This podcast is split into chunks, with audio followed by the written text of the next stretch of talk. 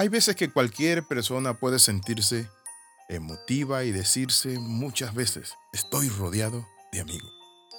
Pero mi amigo, ¿será ese el caso? Bienvenido al devocional titulado El cariño de un amigo. La Biblia dice en Proverbios 27:9, el perfume y el incienso alegran el corazón. La dulzura de la amistad fortalece el ánimo. Qué tremendo versículo de la Biblia y cuánto nos enseña. En el caso de amigos, muchas veces nosotros tenemos que entender esto. Y es que la amistad es un tesoro. Si encuentras un verdadero amigo, cuídalo. Muchas veces nosotros no cuidamos nuestras relaciones. No cuidamos las personas que se acercan, que quieren ayudarnos, personas que son sinceras. Y elegimos amistades de acuerdo al estado anímico. Pero no debe ser así. Debemos elegir amistades por principios y valores. Por eso la Biblia es clara cuando dice, andarán dos juntos si no están de acuerdo. Noten lo que dice la Sagrada Escritura. El perfume y el incienso alegran el corazón. ¿Quién no se siente bien oloroso? ¿Quién no se siente bien con una atmósfera creada donde reina la paz y la tranquilidad? Por eso la Biblia nos habla y nos dice que la dulzura y la amistad fortalece el ánimo. La Biblia dice también que son mejor dos que uno que está solo. Hay personas que dicen, yo no tengo amigos. Yo quiero decirle esto, yo sí tengo amigos. No tengo muchos. Puedo elegirlo con los dedos de mi mano. Pero quiero decirle esto, son amigos muy especiales. Para mí son tesoros del cielo, bendiciones del Dios Altísimo que ha enviado a mi vida. Puedo hablar de muchos supuestos amigos, eso sí, en el camino, pero que no han aportado ni han agregado valor a mi vida, ni tampoco hemos podido nosotros encajar bien con ellos, porque son personas reservadas, son personas que muchas veces pueden hablar a tus espaldas, que simplemente son amigos de cerca, cuando te ven. Y hoy quiero hablarte de los principios de la amistad. La amistad aligera el camino, por difícil que sea. Un buen amigo es aquel que en el camino te fortalece, te anima. Un buen amigo no te destruye. Un buen amigo no te influencia para mal. Un buen amigo es aquel que está allí cuidándote, que está allí aportando y agregando valor a tu vida y tú también agregando valor a la vida de él. Entonces podríamos decir que la amistad dignifica y fortalece.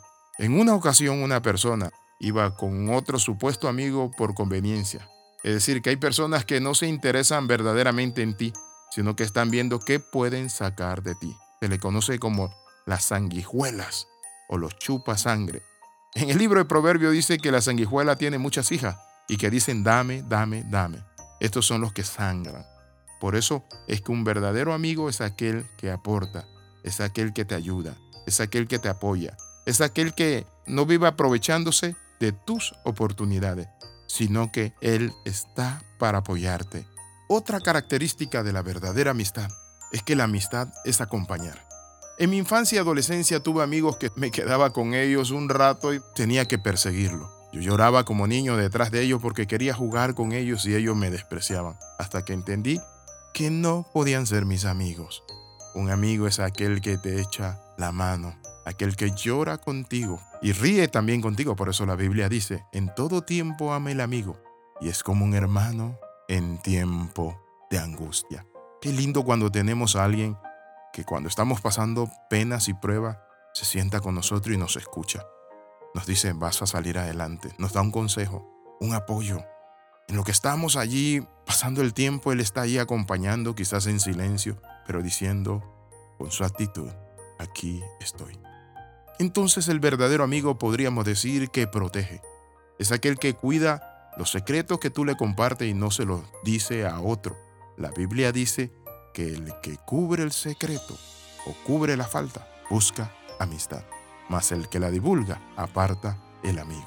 La amistad entonces podríamos decir que es un divino tesoro porque se basa en alegrarse con los logros del amigo, se basa en apoyarse, en sostenerse, en darse la mano.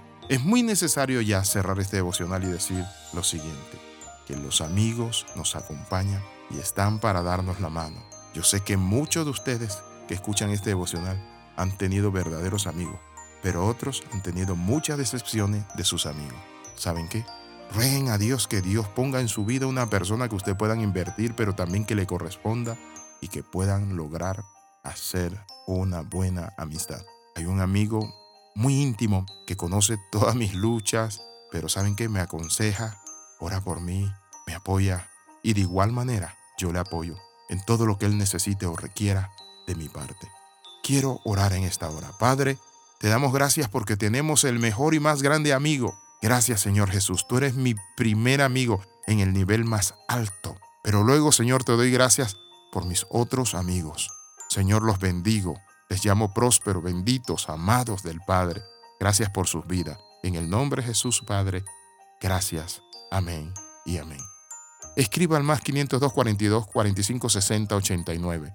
Bendiciones del Dios Altísimo. Le saluda el capellán internacional Alexis Ramos. Nos vemos en la próxima. Y recuerde, el que quiere tener amigo, ha de mostrarse amigo.